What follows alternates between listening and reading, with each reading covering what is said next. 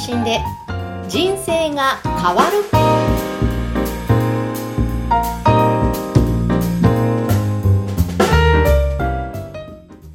こんにちは、小ラボの岡田です。こんにちは、山口智子です。岡田さん、今回もよろしくお願いします。えよろしくお願いします。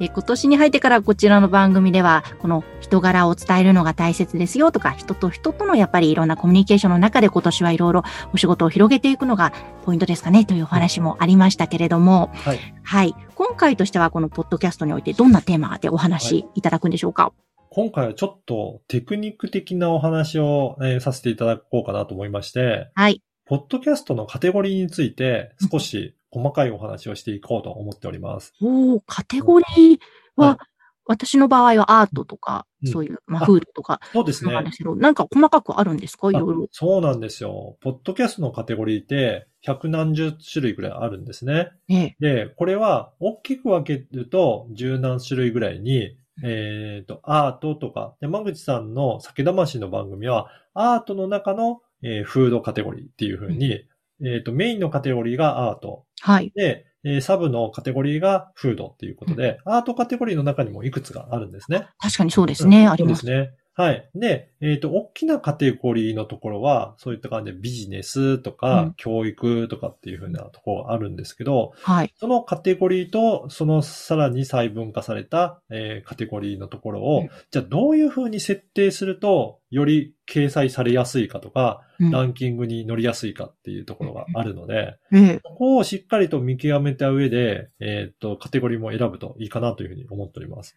へえ。でこれなんか見極めていくポイントはあるんですか、そうですね。これ、アップルのポッドキャストの場合でお話しさせていただくんですが、えっ、と、2021年の、まあ、今のあの状況で、これはアプリによ、アプリの改変によって変更される場合もあるんですが、まあ、現時点でのお話をさせていただくと、これ、大きなカテゴリーごとにおすすめの番組を掲載するようなページが、Apple Podcast では作られているんですね。はい。なので、えーっと、今の先ほどの、えー山口さんの番組の例で言うと、えーまずはアートカテゴリーっていうページがあって、そこの中で、えーっと、いろいろなアートカテゴリーのに属している番組で、おすすめの番組はこれですよっていうようなうん、おすすめの番番組の一覧が掲載されます。はい。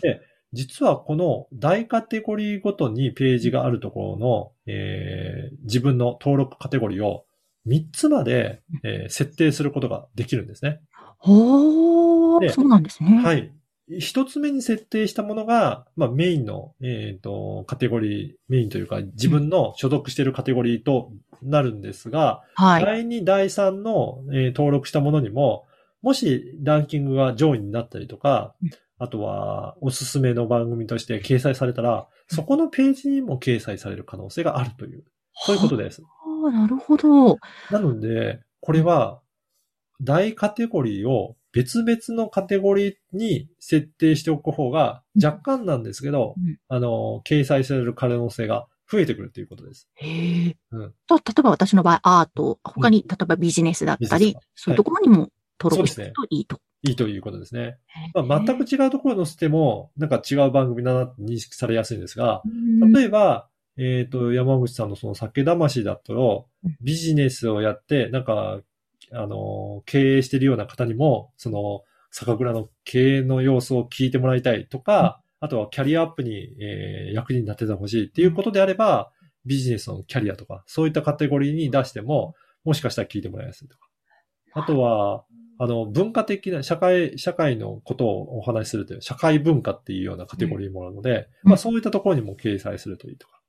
まあそういうふうなやり方もあるかなと思うので、まあ多少関連のある、えー、カテゴリーのところにも合わせて登録しておくと、うんもしおすすめのページ、あの番組として、うんそこのページに掲載されれば、うんそこをきっかけに、あの、アクセスして、聞いていただく可能性がありますので、本当ですね。広がりますね。広がりますね。はい。なので、最近ですと、私の、あの、お客さんでも、うんあの、一番トップページにも掲載されたりするしてるお客さんがいて、はい。でその方は複数のカテゴリーでもやっぱり掲載されてましたので、分けてた効果が今出てるっていうことですね。へえ、ななるほど、なるほど。え、これ、例えば、あ、ちょっともう一回その辺踏まえて見直そうと思って変更することできるんですか？そうなんですよ。これ変更もいつでもできますので、も、し、えっ、と、ここのカテゴリーの方がやっぱり、えっ、と、関連性強いかなっていうのがあれば、うんぜひ設定をもう一回やっていただくだけでうん、その、カテゴリーというのは変更することが可能です。そうなんですね。なので、一度自分でも見直してみて、ちょっとここの方がいいかな。あと戦略的に、あのーあまり、えー人気の番組が少なそうだなっていうところを狙って、とりあえずおすすめのところに乗ってみようっていうところを目標にするのもいいかもしれないですね。それもありですね。ありですね。はい。なので、そういったカテゴリーは途中でも変更できますので、えーそこもちょっと気を、気を配って、えーうん設定してみていただければなと思っております。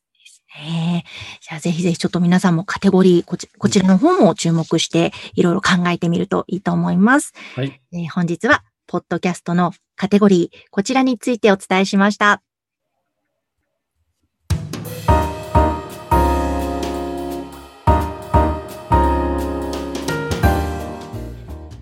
て続いては、おすすめのポッドキャストのコーナーです。岡田さん、今回紹介する番組は何でしょうか？はい。今回はですね、福ちゃんの山あり谷あり、楽しく生きるという番組です。そして、なんと今回は、その福ちゃんに、あの、ゲスト出演していただくことになりました。あの、よろしくお願いします。よろしくお願いします。よろしくお願いします。はい。えーぜひ、この番組、どういった番組なのか、あの、はいご紹介いただけるでしょうか？あ、はい、わかりました。はいえーとですね、えーと、実は私も68年生きてまして、で、その小さい頃からの自分の経験がいろいろあって、いじめられたことだったり、小学校ではメガネザルと言われて、結構いじめられた経験があって、そこから結構自信がないなりにも頑張って生きてきた感じを皆さんにお伝えして、何かこうヒントに生きるヒントになればいいなっていうふうに思ってスタートさししました。そうなんですよね。はい。だから、あの、子供の頃から、あと結婚したりとか、そうですねいった、はい子育てしてるとか、はいそういういろいろ人生におけるいろんなお話していただいてるんですよね。そうですね。はい。うんで、その、あの、架空のあれではなくて、実際に自分が経験したことを私は話したいと思っているので、あの、本を読むような感じではなくって、体験談をっていう感じですかね。うん。はい。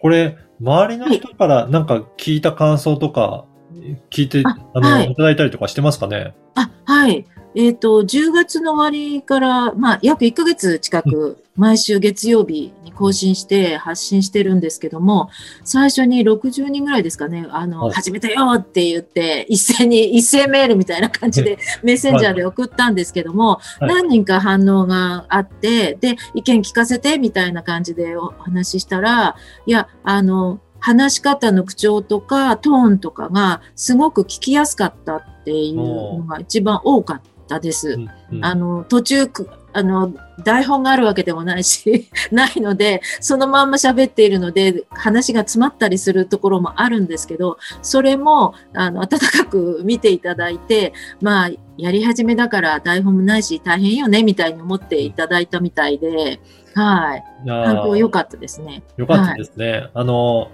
これも、あの、はい。私の方からいろいろ配信のサポートさせていただいて、はいあ。の、いろいろ苦労しながらも、なんとか慣れてきましたよね。そうですね。あの、もともとはこういう IT は苦手なので、はいちょ躊躇する部分もあったんですけど、あの、サポートがあるということがすごく、はあの、ほっとする部分で、もうな、はいもうすごい初期、初歩的なのをいっぱい聞いたような気がしますけれど。はい。はいで、もう今慣れていただいて、ご自身で録音したり、今度インタビューもされるというお話も伺ったんですけど、はい。ね、そういったお話も聞きながら、ぜひいろんな人に聞いていただけるといいですよね。そうですね。あの、今、そのインタビューも、その有名人にインタビューするのではなくて、身の回りにいる素敵な人たちの話を聞いて、こういう夢があって、こういうこと頑張ってるんだとか、こういう夢を実現させるためにこうしてるんだみたいな、そういう話とか、子育て中のお母さんでも頑張ってる人たちもいるので、そういう話を、あの、聞けたらいいなとはちょっと思ってます。